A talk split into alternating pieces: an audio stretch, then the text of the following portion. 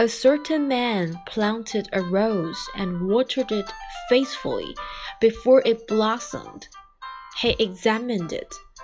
He saw the bud that would soon blossom, but noticed thorns upon the stem, and he thought, How can any beautiful flower come from a plant burdened with so many sharp thorns? Saddened by this thought, he neglected to water the rose, and just before it was ready to bloom, it died. So it is with many people. Within every soul, there is a rose. The godlike qualities planted in us at birth grow amid the thorns of our faults. Many of us look at ourselves and see only the thorns, the defects. We despair, thinking that nothing good can possibly come from us. We neglect to water the good within us, and eventually it dies. We never realize our potential.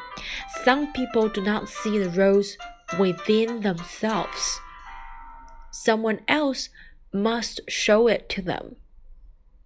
One of the greatest gifts a person can possess is to be able to reach past the thorns of another and find the rose within them. This is the characteristic of love.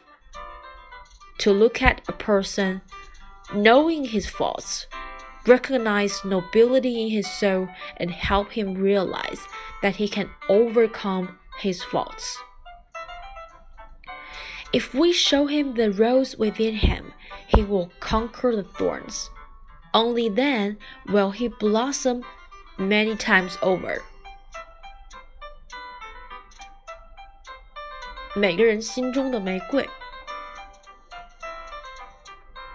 接受自己的缺点，接受自己的那些刺，同时要看到内心的光辉，美丽的花朵。